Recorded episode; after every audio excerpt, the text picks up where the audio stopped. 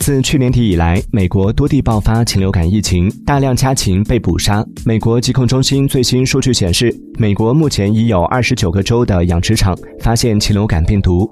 在加利福尼亚州，禽流感疫情叠加通货膨胀带来的成本上升，让一些养鸡场的经营雪上加霜。